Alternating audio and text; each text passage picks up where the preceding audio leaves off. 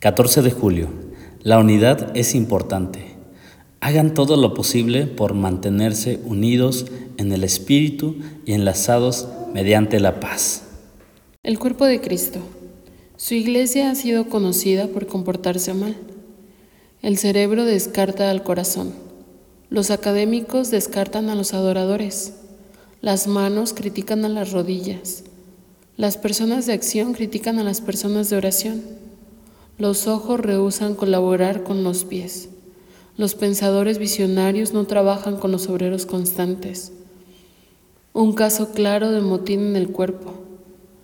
Y si dijera en la oreja, porque no soy ojo, no soy del cuerpo, por eso no será del cuerpo.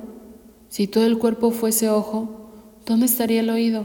Si todo el cuerpo fuese oído, ¿dónde estaría el olfato? Mas ahora Dios ha colocado los miembros, cada uno de ellos en el cuerpo, como Él quiso.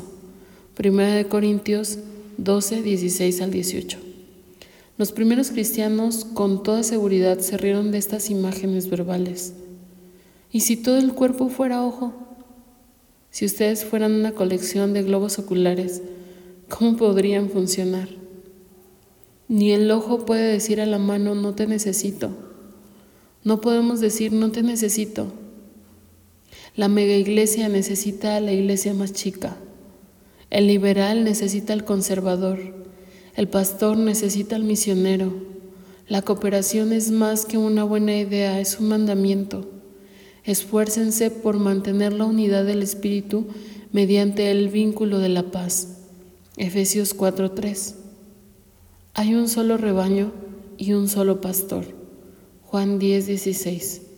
La unidad es importante para Dios.